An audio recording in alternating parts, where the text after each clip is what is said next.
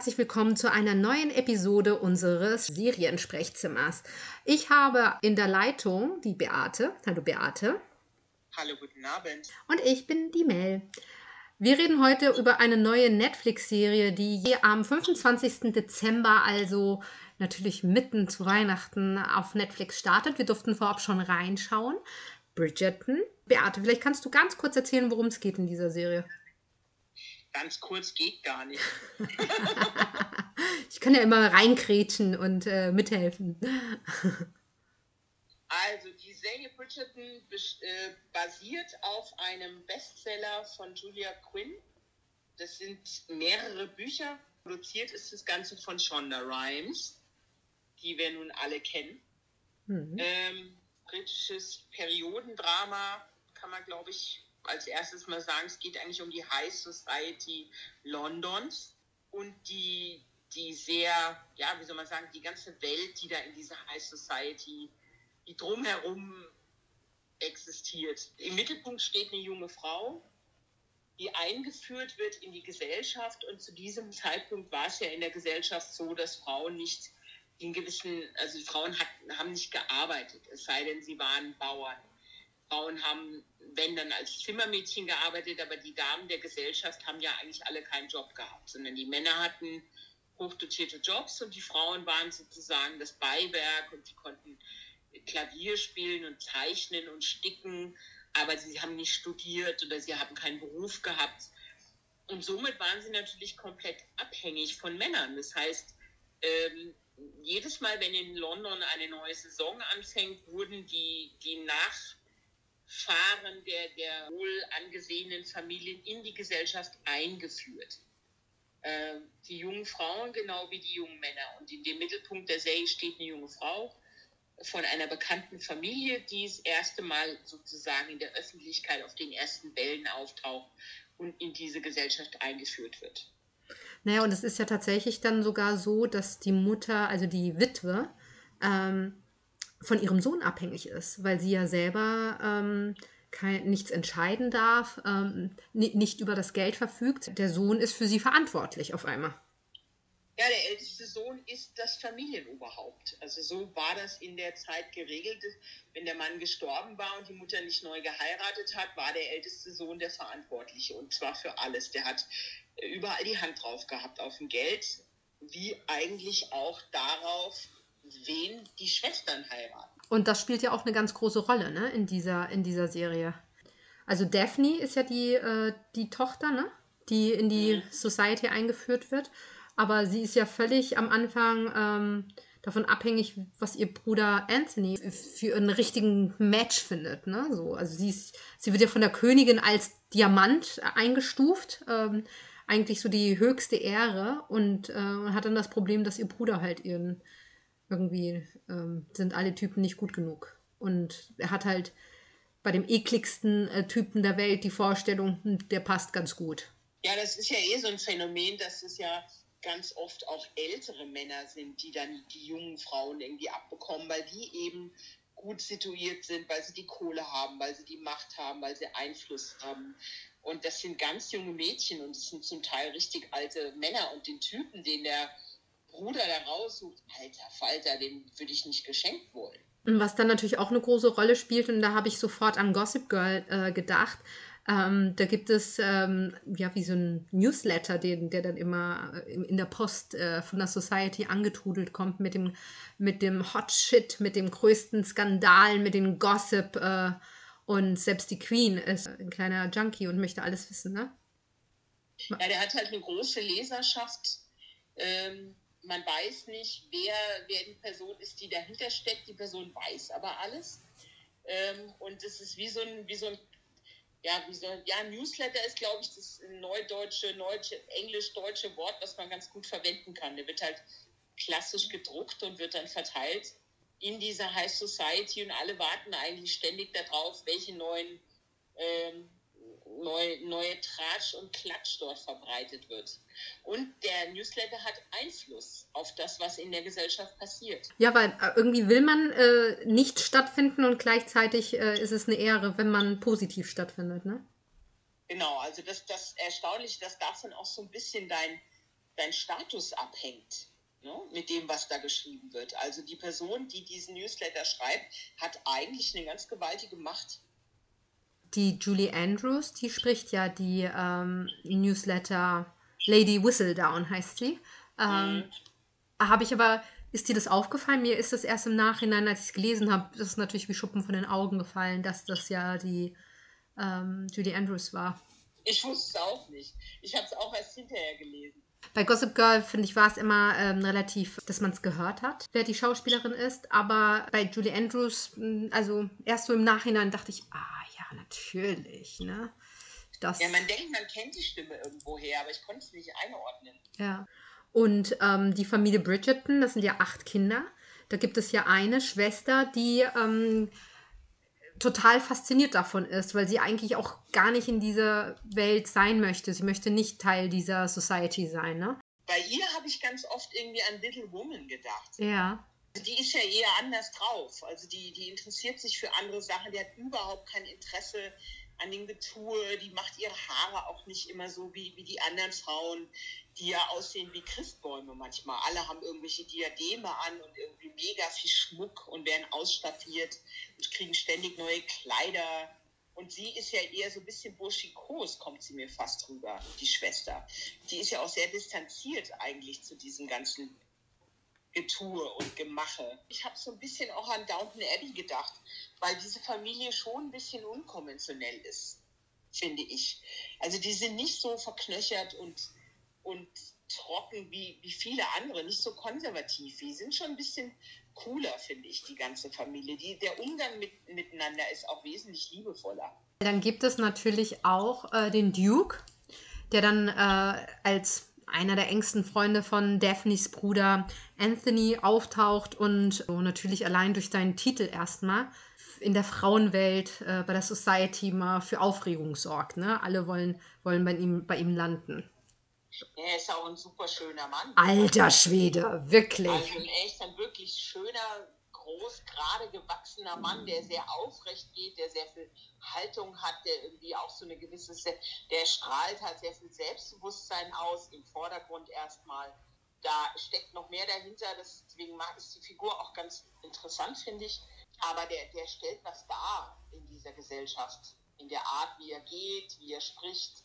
Und dass er auch immer so eine gewisse Distanz hat. Und der ist ja auch, am Anfang kommt er ja zurück von einer seiner Reisen. Der hält sich ja eigentlich aus dieser Londoner High Society Gesellschaft ziemlich raus und erobert die Welt und schaut sich die Welt an und reist sehr viel. Und der ist ja eigentlich gar nicht immer ständig anwesend in London. Und das alleine ist ja schon was Besonderes, wenn der zurückkommt von irgendeiner exotischen Reise. Das war, ist dann halt auch ein Gesprächsthema. Kanntest du den Schauspieler vorher, Beate? Ich kannte ihn nicht. Ich kannte ihn auch nicht. Aber hat bei mir auf jeden Fall auch ein Blei. Also unabhängig davon, dass er wirklich ein unfassbar schöner Mann ist, fand ich, hat aber die Rolle auch wirklich gut äh, dargestellt. Ja, es hat super gut gepasst irgendwie. Also das, ich finde das schön, dass der so, also es gibt ja da so Szenen, wo, das, äh, wo diese ganze, das ganze Äußerliche so ein bisschen bröckelt. Je mehr du über seine Vergangenheit erfährst und über seine Kindheit, über seinen Vater, desto mehr desto interessanter wird die Figur, finde ich. Und da, da hatte ich in den ersten zwei Folgen hatte ich so ein bisschen Problem, weil ich dachte, boah, ich weiß nicht, ob das was für mich ist. Aber dann, als es so langsam losgeht und du so ein bisschen mehr Hintergrundinformationen bekommen hast, hat es mich immer mehr interessiert. Ja, das Schöne an der Serie und äh, sicherlich ist es auch ein was relativ offensichtliches, ist ja, dass es ja auch ein Colorblind-Casting ist. Es wird zwar irgendwann mal thematisiert, aber ich finde nicht von Anfang an, ne? Ja, es ist halt, es fängt, also es, es meine, du hast ja die Veränderung in der Gesellschaft, in unserer aktuellen Gesellschaft hast du ja, ähm, und das finde ich gut, dass sich das jetzt eben in den Castings auch mal zeigt. Es sollte eigentlich nicht außergewöhnlich sein, aber das hat man so bisher noch nicht gesehen. Und, ähm, und ich finde aber, das, was mir tatsächlich gefällt, ist, dass das halt durchweg bis zu irgendeinem gewissen Punkt nie Thema ist. Ne? Also das ja, wird nie, es ist, äh, das, das hat mir so ein gutes Gefühl gegeben, weil ich nämlich auch gedacht habe, ähm, vielleicht erinnerst du dich, ähm, dass wir den Film auch David Copperfield gesehen haben, wo es ähnlich ja. ist, wo es auch ähm, Colorblind Casting gab, wo es nie ein Thema war. Das finde ich auch traurig, dass es so außergewöhnlich ist, aber das hat mir sehr gut gefallen und ich fand das wirklich äh, besonders. Also es hat funktioniert, weil ich überhaupt, außer dass es mir aufgefallen ist am Anfang, überhaupt nicht drüber nachgedacht habe. Ja, ich auch nicht. Ich habe da überhaupt nicht drüber nachgedacht und so soll es ja eigentlich auch sein. Also schlimm genug, dass man das als Thema, dass man das überhaupt drüber reden muss, eigentlich, finde ich. Na gut, es wird irgendwann mal thematisiert, tatsächlich, ne, in der Serie. Ähm, das ähm, fand ich fast unnötig. Also ich habe gedacht, ich hätte auch darauf verzichten können, dass man dann irgendwie sagt, der König hat sich halt irgendwann mal äh, äh, ne, so verliebt und, und dann wurde das auf einmal aufgebrochen, das System, weil Liebe das aufbrechen kann. Hm, habe ich gedacht, okay, hätte ich das jetzt gebraucht? Ähm, für mich hätte es einfach funktioniert, wenn das die Welt wäre, weißt du so? Wenn, wenn man sagt, okay, das ist eine Welt, wo es halt unterschiedliche Hautfarben gibt und, ähm, und die sind sich in allem gleich und da gibt es keine Unterschiede. Und die Unterschiede, die es in dieser Serie gibt, sind halt einfach Klassenunterschiede. Ne? Und die haben nichts mit der Hautfarbe zu tun. Ja. Ja, das hätte ich auch besser gefunden, weil dann wäre die Wirkung auch noch größer gewesen. Ja. Also da glaube ich auch, das hätte man, also es ist jetzt auch nicht so tragisch, finde ich, aber es hätte, glaube ich, gebe ich dir recht, es wäre einfach nochmal so who cares, ne? Es ist halt einfach so. Ich finde, manchmal äh, braucht man einfach nur eine Welt und die Welt funktioniert und man, man muss die gar nicht erklären, die Welt, die funktioniert einfach und dann ist sie okay. Also gerade bei Serien, ne? Ähm, ja. Ähm, genau. Aber trotzdem, das war natürlich etwas, wir müssen es erwähnen, weil es ist noch was, was es nicht überall gibt und aber geben sollte. Und ich finde, dass, ähm, dass äh, so eine Serie das als äh, so fortschrittlich zeigt, ähm, kann ja nur bestätigen, dass die Sachen funktionieren. Also, dass man das gerne öfter, auch genauso wie bei David Copperfield, dass man das gerne einfach öfter machen kann. Äh, weil ich finde, bei David Copperfield war es ja noch viel krasser, ähm, weil da äh, manchmal der, ähm, der Vater und die Tochter eine andere äh, Ethnik hatten. Weil es da so völlig egal war, dass, das, äh, dass die da wirklich nur nach schauspielerischen Können gegangen sind. Ähm, und, und trotzdem hat es eins zu eins funktioniert. Ne? Also vielleicht habe ich da ein bisschen drüber, kurz drüber nachgedacht, weil man natürlich denkt, wenn es der Vater ist, müsste ja die Tochter, ne, so. Aber, aber trotzdem hat es funktioniert, weil da ging es nur um die Schauspielerei. Und ich finde, hier, ja. hier funktioniert es genauso. Ähm, genau. Und ähm, dann entsteht natürlich eine, ich, Liebesgeschichte kann man schon sagen, natürlich. Ne? Es ist eine Liebesgeschichte, die dann natürlich im Mittelpunkt steht ja, das ist der rote Faden, der sich irgendwie da durchzieht, ist diese Liebesgeschichte ähm, der beiden Hauptdarsteller, dem Diamanten und eben dem Duke, die sich am Anfang irgendwie ständig äh, Widerworte geben und sich alles irgendwie um die Ohren hauen ähm, und sich äh, am Anfang nicht so richtig leiden mögen. Das ist natürlich jetzt nicht neu, das haben wir schon ganz oft gesehen äh, da brauchst du ja nur bei Sinn und Sinnlichkeit gucken, da kannst du bei Shakespeare gucken. Also da gab es ja nun genügend Filme und Serien, die das, die das äh, in so einem historischen ähm, Drama eben auch zum Mittelpunkt irgendwie gemacht haben. Und das, das daraus speist sich natürlich die ganze, ähm, ja, die Dramaturgie und alles ist darauf abgestimmt, auf diese Geschichte dieser beiden. Die haben aber eine wahnsinnige Chemie, muss ich sagen. Ja, finde auch. Also das merkst du sehr, sehr schnell, dass das mit den beiden gut funktioniert und damit steht und fällt das ganze Ding ja auch mit der Chemie von den beiden. Ich fand die Serie auch nicht langweilig. Ich war wirklich hooked. Ich habe die gebinged bis 3 Uhr morgens. Ich wollte wissen, was da jetzt passiert und was genau die Motivation ist und was ist, sind die Hintergründe. Ähm, ich habe natürlich auch die ganze Zeit überlegt, wer sie ist, wer die Newsletter-Autorin Whistledown ist, ähm, Lady Whistledown. Ich hatte natürlich ständig Theorien, ne? So, ich weiß nicht, wie es dir ging.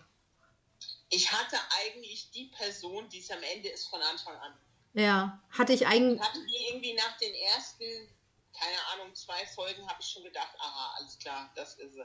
Ja. Ich hätte es mal aufschreiben sollen und irgendjemand geben, und nachdem in einem Umschlag, das hätte man eigentlich machen müssen, jeder muss einen Umschlag machen und dem ich hätte dir meinen gegeben Ja. und du mir deinen und dann hätten wir einen Umschlag aufgemacht und geguckt, ob wir richtig liegen. Ja, das stimmt. Hätte man, hätte man eigentlich machen können. Ich hatte eine Vermutung, ich war mir nicht von Anfang an sicher, aber es löst sich tatsächlich am Ende der, der ersten Staffel auf. Ähm, glaubst du denn, dass es eine zweite Staffel geben wird?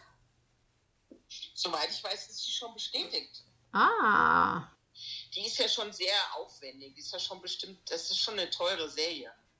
ja, und ich meine allein die Kostüme, ne? Und Settings und Die so. Kostüme, die Ausstattung, alles. Es ist ja schon sehr pompös und aufwendig, was die da gemacht haben. Das ist für mich auch so ein bisschen. Ich habe ja so ein paar Kritikpunkte. Ich bin ja nicht so restlos begeistert davon. Also ich finde die schon gut, aber ich bin jetzt nicht mega begeistert davon, weil ich glaube, was mich so ein bisschen stört, ist diese Amerikanisierung dieser Ja. ganzen Story. Das ist ja eine Geschichte, die in London spielt. Und in England, Sachen, die in England in der Zeit spielen, da, da habe ich halt einfach diese ganzen sehr intelligenten, humorigen Dialoge im Kopf. Das fehlt mir so ein bisschen. Das ist mir sehr, und das, auch die Farben sind mir zu viel und sind alles ein bisschen zu bunt und zu laut. Und also vor allen Dingen diese eine Familie, die immer diese furchtbaren Klamotten anhat, die immer aussehen wie Christbäume. Das sind die Familienfarben. Die Family, meine Fresse, ey, die sehen ja echt aus wie ein Christbaum. Ja, ähm, ich muss sagen, mir ist ein paar Mal aufgefallen, also, also die haben halt Zigaretten von heute benutzt, ne, so zum Rauchen, wo ich dann gedacht habe, ähm, also die, die Schwester ähm, Eloise, die, die raucht die mit ihrem Bruder dann draußen nachts immer. Und dann denke ich mir immer so, die gab es doch sicherlich gar nicht, ne? Also die, die müssten ja anders ausgesehen haben, die Zigaretten damals. Ja, die fand ich, das fand ich auch ein bisschen komisch. Haben die nicht Zigarettenspitzen eigentlich benutzt? Ja, ne, hätte ich nämlich auch gedacht, dass es eher sowas ist, ne? Weil der eine hat ja auch Pfeife geraucht und da ging das wieder. Aber bei der Schwester dachte ich mir so, hm, also das kommt mir nicht so ganz äh, richtig vor. Nee, ähm, fand ich auch. Also mir ist es, ich finde halt, es ist, es ist halt Shonda Rhimes amerikanisiert. ja, Also so- mir ist es ein bisschen zu amerikanisiert, obwohl es, wie gesagt, in London spielt und ganz klassisch in dieselbe Richtung abzielt wie die, wie die alten Verfilmungen, die einen ähnlichen Kontext hatten, auch mit so einer Liebesgeschichte, die mit Problemen startet, wo sich Leute annähern, die sich erstmal nur fetzen, wo du dann aber relativ schnell merkst, dass die beiden das eigentlich sind und dann gibt es ein Hin und ein Her und dann ähm, ja, und dann am Ende kriegen sie sich dann doch so. Ne? Also das ist ja, das gab es ja alles schon hundertmal. Das ist ja auch nichts ganz Neues. ja. Ähm, finde ich auch. Ähm, was ich aber ganz gut an der Serie finde, ist, es wird dann, wenn die sich kriegen, weitererzählt. Und was, äh, Das stimmt, das ist normalerweise ist der Endpunkt ja immer, sie haben, okay, jetzt haben sie sich gekriegt und dann ist alles vorbei. Genau. Ja? Und das haben die jetzt da ja anders gelöst. Und das fand ich auch gut. Also, dass man dann auf einmal nämlich in der Ehe sieht, ne, so erst wenn die Honeymoon-Phase vorbei ist, äh, was es für Probleme dann gibt, ne, das, ähm, und wie die dann am Ende damit umgehen und so. Das hat mir schon ganz Naja, gut vor gefallen. allen Dingen, weil er ja die ganze Zeit nicht über, also über seine Vergangenheit redet. Ja, Die weiß ja eigentlich kaum was über ihn. ja, Ja, also das ist ja, äh, die kommen zusammen und das ist pure Anziehungskraft. Er weiß über sie mehr, weil er ihre Familie auch kennengelernt hat. Er hat ja eigentlich keine. und man weiß ja gar nicht, also wir als Zuschauer erfahren ja in den Rückblenden ein bisschen, was der für eine Kindheit hatte, was für eine furchtbare Kindheit. Aber sie weiß ja gar nichts, ne, sie, sie muss ja weiß selber überhaupt recherchieren. nichts. Und ähm, das ist aber auch wieder so ein Ding, was ja dann ganz oft genutzt wird, die fehlende Kommunikation oder die Misskommunikation dieser beiden Protagonisten, die sich gegenseitig nicht immer wirklich die Wahrheit sagen, weil sie immer Angst haben, sie würden einen Fehler machen oder sie wollen den anderen nicht verletzen und dann erzählen sie lieber nichts. Ähm, kennen wir ja von Normal People. Ja. In Perfektion. Das stimmt. Ähm, und das ist bei ihr ja noch schlimmer, weil sie über ihn ja wirklich gar nichts weiß. Sie weiß nichts. Und deswegen ist er ja auch so ein bisschen mysteriös, weil das alles nebulös ist am Anfang, wo er herkommt, wer, wer seine Eltern sind. Das weiß sie ja alles. Sie erfährt es ja eigentlich, oder sie recherchiert das irgendwann sogar selber und erfährt dann immer so ein bisschen was. Ja. Was für sie ja noch viel schwieriger ist, nicht nur weiß sie nichts über ihn, sie weiß halt einfach auch gar nichts übers Leben im Grunde, weil sie super behütet war, wurde. ähm, keine Aufklärung oder irgendetwas. Ne? Sie kommt da ja als Jungfrau in die Ehe und hat halt gar keine Ahnung von irgendetwas. Ne? Ähm, vor allen Dingen hat sie keine Ahnung von Sex. Ja. Also ihre Mutter hat sie, ich weiß nicht, war das damals normal, dass, dass die Mütter ihre Töchter nicht aufgeklärt haben? Wahrscheinlich. Wahrscheinlich. Wahrscheinlich war es nicht schicklich, dass man das als Frau weitergegeben hat, was man als Informationen hat. Lustigerweise fragt sie ja dann ihre Zofe. Die fragt sie ja dann um Rat, was sie machen soll. Sie hat auch überhaupt keine Ahnung, wie so ein wie der Sexualakt abläuft oder was man überhaupt im Schlafzimmer tut und wie man sich benimmt. Und, und wie man schwanger wird. Sie weiß gar nichts. Also das ist schon, ist schon echt ganz schön krass, aber dafür ist er eigentlich sehr liebevoll. Ja. Ja, also das ist auf jeden Fall ein Love Match, das muss man schon sagen. Ne? Was ich halt besonders schön bei dieser Serie finde, ist, ähm, die streiten ja wirklich wahnsinnig viel miteinander, aber jedes Mal, wenn die sich anschauen in die Augen, da, da, merkst du diese krasse Connection und wie die das gespielt haben, ne? So diese Liebe füreinander. Die gucken sich manchmal schon gar nicht an, weil in dem Moment, wo sie sich angucken, ist, glaube ich, alles vergessen oder vorbei, nicht vergessen, aber ähm, dann sind beide gewillt, irgendwie über die Probleme wegzusehen oder sie anzugehen. Ne? Aber die gucken sich oft gar nicht erst an. Ne? Ja, die trauen sich nicht, ähm, weil sie wissen, dass ja dann auch äh, der Ärger dann immer gleich weg ist und dass sie dann auch gar nicht mehr so richtig rational irgendwie reagieren können. Ja. Oder sich artikulieren können. Also ich muss sagen, der Atem, mir hat die Serie gefallen. Also ich, ich verstehe die Kritikpunkte, die du sagst, die finde ich alle nicht so dramatisch, auch nicht das mit den Zigaretten. Ähm, ja, Amerikanisierung gebe ich dir recht. Ähm, nichts Neues, kein, also es ist wirklich nicht eine Serie für Leute, die total auf originelle und kreative und neue Sachen stehen. Das ist es wirklich nicht. Aber die funktioniert halt total gut, weil diese Chemie halt super ist. Ne? Und ähm, Natürlich. Ja, und weil eben, es gibt ja auch interessante Nebenfiguren. Genau. Also man darf ja nicht nur über die beiden reden, man muss ja auch über die Geschwister reden und auch über die anderen Familien, die da hinten dran hängen. Ähm, die, ich weiß nicht, ist es seine Tante, die ihn dann praktisch. Ich glaube, das war die beste Freundin von seiner Mutter. Ja, also die ist ja auch cool. Ja. Ähm, ich finde auch die Königin ist sehr schräg irgendwie so als Figur. Und auf jeden Fall. Und die anderen, also diese andere Familie, die ja da auf der, die Christbaumfamilie, so nenne ich sie mal, da sind ja auch interessante Figuren irgendwie dabei, finde ich. Also da gibt es schon so noch ein paar andere Figuren. Aber es ist schon eine sehr ja, es ist schon eine reine Mainstream-Serie. Also es ist jetzt nichts hochanspruchsvolles. Es ist eine, eine gut gemachte Mainstream-Unterhaltung. Ja. Also glaube ich auch, aber ich muss trotzdem auch sagen, hier gerade bei der Königin beispielsweise, ne, ähm, die kriegt ja dann auf einmal auch eine andere Tiefe, als du dann verstehst, was bei ihr los ist, ne, was in ihrem Leben, in ihrem Leben los ist. Und es wird zwar nur kurz angedeutet, aber trotzdem finde ich, kriegen auch kleine Nebencharaktere mal eine, eine Tiefe. Ja, obwohl bei ihr hätte ich gerne noch ein bisschen mehr erfahren. Ja. Das war mir zu wenig. Also das, ich glaube halt, dass, also für mich gibt es so keine, also ich, mir fehlt so ein bisschen Ausgewogenheit. Sie haben auf andere Figuren mehr, ähm, also ich rede jetzt nicht von den beiden Hauptfiguren, klar brauchen die mehr Screentime, aber da waren schon so ein paar Nebenfiguren, um die sie sich ausführlich gekümmert haben. Da habe ich dann gedacht, warum? Da hätte ich eher lieber ein bisschen mehr über die Königin erfahren ja. was die, wie das zustande gekommen ist, wie die geheiratet hat, warum, wie sie den, ihren Mann kennengelernt hat, all das, wie sie Königin wurde, wie sie zu dieser Person wurde, die ja nun wirklich mit klarer Hand regiert, also die auch eine Respektsperson ist und die, vor der natürlich auch alle so ein bisschen Angst haben. Ja. Und von ihr erfährst du leider zu wenig. Also das fand ich nicht sehr ausgewogen. Ja, natürlich gab es aber auch wahnsinnig viele Charaktere, ne? Allein in der Familie acht Kinder.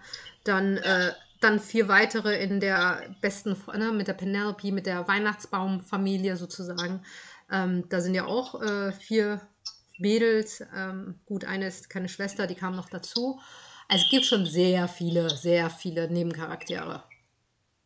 Ja, das, das stimmt. Also was mir halt da völlig fehlt, da gibt es überhaupt keine keine kritischen Stimmen, was jetzt die äh, Hierarchien angeht. Also es wird immer nur so angerissen, also die Rolle der Frau, ähm, dann, dann alle Rollen, also dass es so klar getrennt ist zwischen Herrschaft und Bediensteten.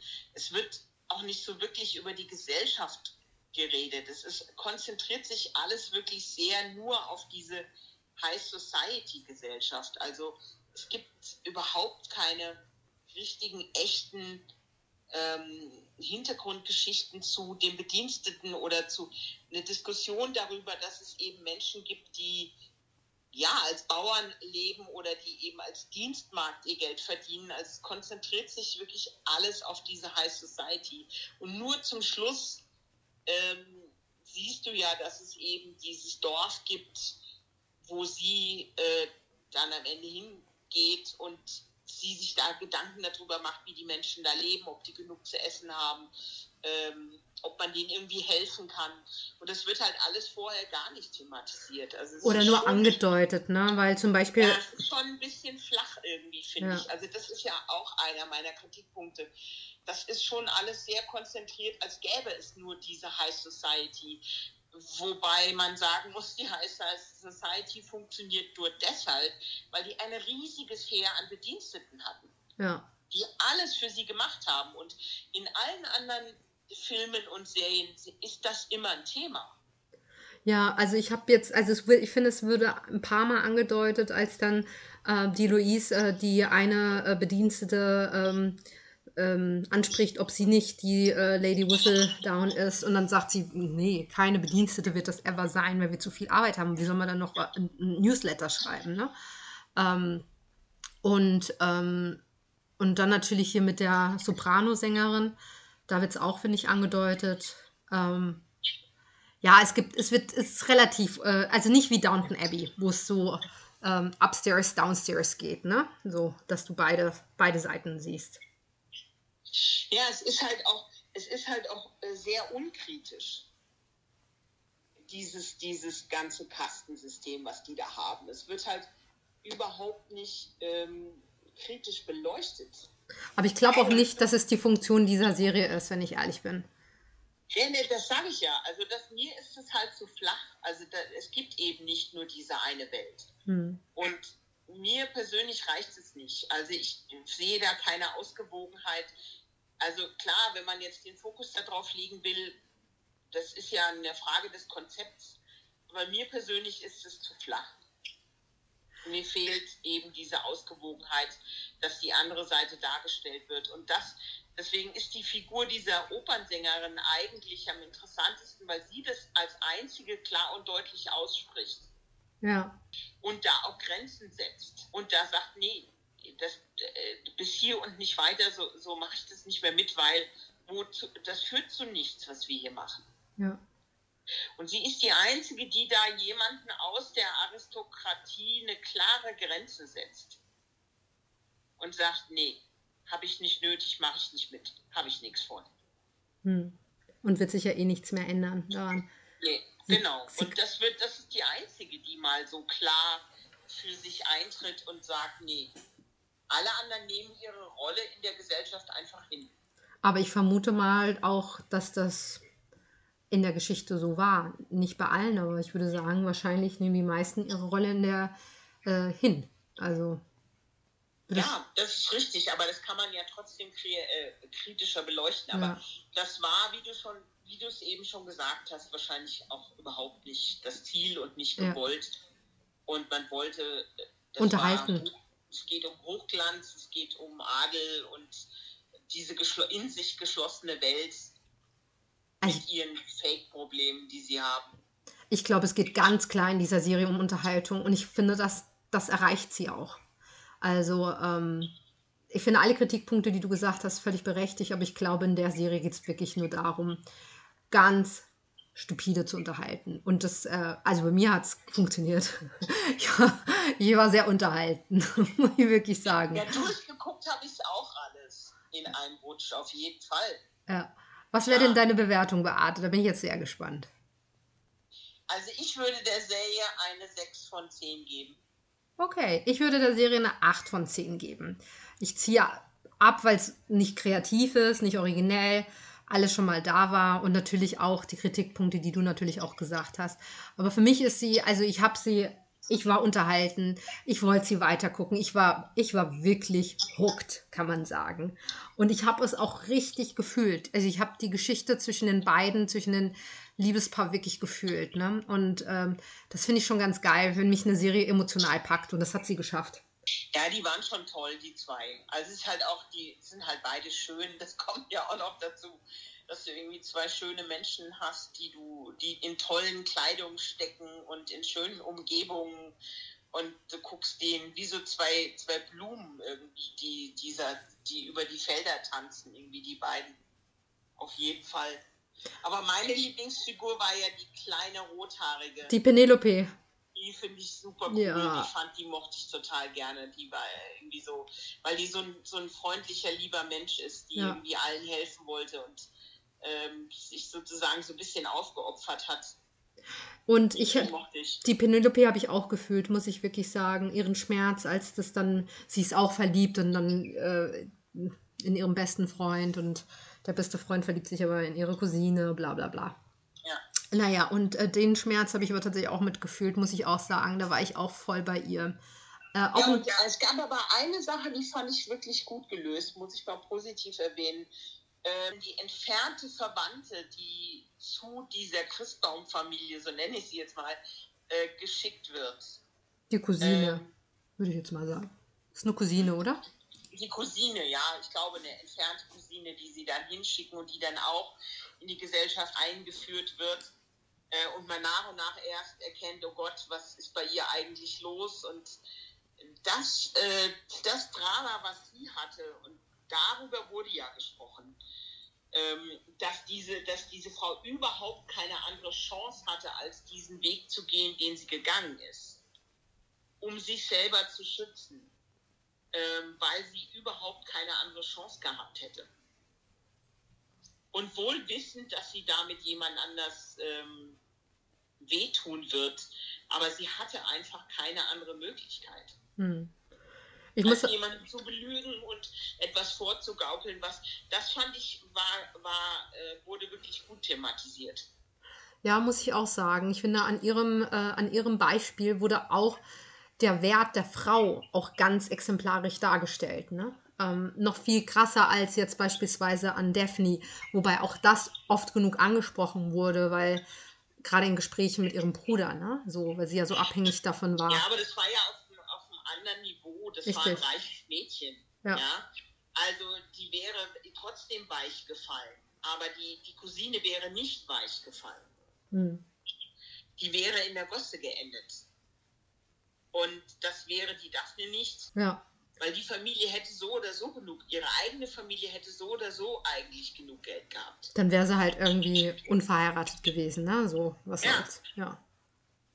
Ich hätte mir noch ein bisschen mehr äh, was, mich, was ich nicht verstanden habe, und das ist auch einer meiner Kritikpunkte, die Schwester, die ja äh, sozusagen überhaupt kein Interesse an dem ganzen Getue hatte, an den Klamotten, an den Frisuren, an der Schminkerei, bla, die ja, die ja eher kunstaffin war, die Bücher geliebt hat, geschrieben hat, urplötzlich zum Schluss wurde die auch aufgedonnert und lief dann, stolzierte dann genauso darum und war dann genauso mit Diadem um die Ecke und die Haare wurden gemacht und plötzlich hatte sie ein adrettes Kleid an. Dachte ich, was ist das denn jetzt? Wo kommt das denn jetzt her? Woher kommt denn jetzt bitte diese Wandlung? Das macht doch überhaupt keinen Sinn. Also die Figur wurde als unabhängig aufgebaut, als jemand, der der da kein Interesse dran hat und der einen anderen Weg gehen will, die irgendwie raucht, die irgendwie auch anders läuft als diese ganzen Frauen, die andere Gedanken hat. Nee, sie, äh, sie wollte, bei ihr war die Motivation, sie war so besessen davon herauszubekommen, wer diese Lady äh, Whistledown ist äh, und äh, wahrscheinlich animiert davon, dass die Königin sie ähm, beauftragt hat, das herauszubekommen, dass das für sie Mittel zum Zweck war. Also sie hat, sie hat das was vorgegaukelt, um reinzukommen, um herauszufinden, wer, äh, wer diese, diese Frau ist. Naja, aber sie hat ja zum, das stimmt, aber sie hat ja trotzdem zum Schluss kann ich mich doch erinnern an diese Szenen, wo, wo sie dann auch so eine Treppe runterschreitet und die Mutter dann ihr sagt, ja, und das, du wirst jetzt auch eingeführt in die Gesellschaft und sie plötzlich sah sie ganz anders aus und da habe ich gedacht, was, da war ja schon alles klar. dachte ich auch so, was ist denn das? Also das konnte ich nicht nachvollziehen. Weil das wäre ein völliger Umschwung von ihrem Charakter gewesen. Ich glaube auch nicht, dass das ähm, so bleiben wird, wenn es eine zweite Staffel gibt. Die wird sich widersetzen, weil äh, auch zu dem Ball von ihrer Schwester ähm, ist sie ja dann auch äh, gegangen und die Schwester hat dann gesagt, ey, danke, dass du da warst, du kannst dich in die Bibliothek setzen. Und das hat sie ja dann auch gemacht, ne? Mhm. Also die Figur hätte ich noch, die hätte ich eigentlich gerne mal in diesen Künstlerkreisen gesehen, wo dann der eine Bruder hingeht Ja. zum Zeichnen. Das wäre eigentlich ja ihr Umfeld gewesen. Also Mhm. nicht mit dem, was dann da passiert, da, darüber reden wir jetzt nicht. Also Ja. wir haben ja eh noch nicht über den, den sehr hohen Sexanteil in dieser Serie geredet, für, für so eine Mainstream-Serie. Ne? Ja, Sex, Sex, Sex. Gibt wahnsinnig viel Sex in dieser, äh, in dieser Serie. Also für eine Mainstream-Serie auf jeden Fall. Und sehr, sehr viele schöne Menschen beim Sex. Aber auch schon von der ersten Folge an, ne? Also ich glaube so in den letzten, ersten zehn Minuten äh, schon. Ja, der ist, glaube ich, der Bruder. Genau, der Bruder. Ganz Ja. am Anfang. ja. Aber Sehr viele männliche Hintern gibt. sehr viele Männer und nicht unbedingt so viel weibliche. Also man sieht nicht jetzt so, ich glaube, Das fand ich auch Ja. interessant, dass man mehr nackte Männer sieht als Frauen. ja. Na, die Sean da, die hat dafür gesorgt. A hat sie dafür gesorgt, dass dieser wunderbar schöne äh, Duke äh, mitspielt. Und ähm, ja, also ich fand ihn auch wesentlich schöner als sie, muss ich dazu sagen. Ne? Ähm, auch die Brüder waren alle recht attraktiv. Also da waren eher unattraktive Frauen, finde ich, dabei diesmal als äh, unattraktive Männer. Naja, es ja, liegt ja immer alles im freien Auge des Betrachters. Natürlich. Das stimmt, aber Ja. das stimmt schon. Also er war eigentlich tatsächlich schöner als sie. Ja. Sie war ja so ein bisschen so eine ätherische, verhuschte, leichte Fee und er ist ja eher schon so ein, Ja, Adonis. so ein Sportler. Also Ei. fast eigentlich wie so ein Langläufer oder irgend sowas. Und die Zähne und dieses Gesicht, also einfach unfassbar schöne Menschen. Ja. Also nicht meine Art von Mann, mein persönlicher Geschmack ist es nicht, der ist mir nicht kernig genug, ja. der ist mir zu glatt, aber der ist schon schön, das stimmt. Bridgerton ab dem 25. Dezember läuft auf Netflix, also kann man sich anschauen, oder? Ja, also wenn man nett einfach unterhalten werden will für ein paar Stunden ähm, und sich freut über schöne Kostüme, schöne Menschen, schöne, schöne Bilder, dann ist es auch, und ein bisschen Humor, dann ist es auf jeden Fall das Richtige. Super. Das war's auch schon vom Seriensprechzimmer. Schön, dass ihr wieder eingeschaltet habt und wir hören uns bestimmt ganz bald wieder. Aber erstmal frohe Weihnachten. Frohe Weihnachten, ihr Lieben. Bis bald. Und nicht vergessen, Freunde, stabil bleiben.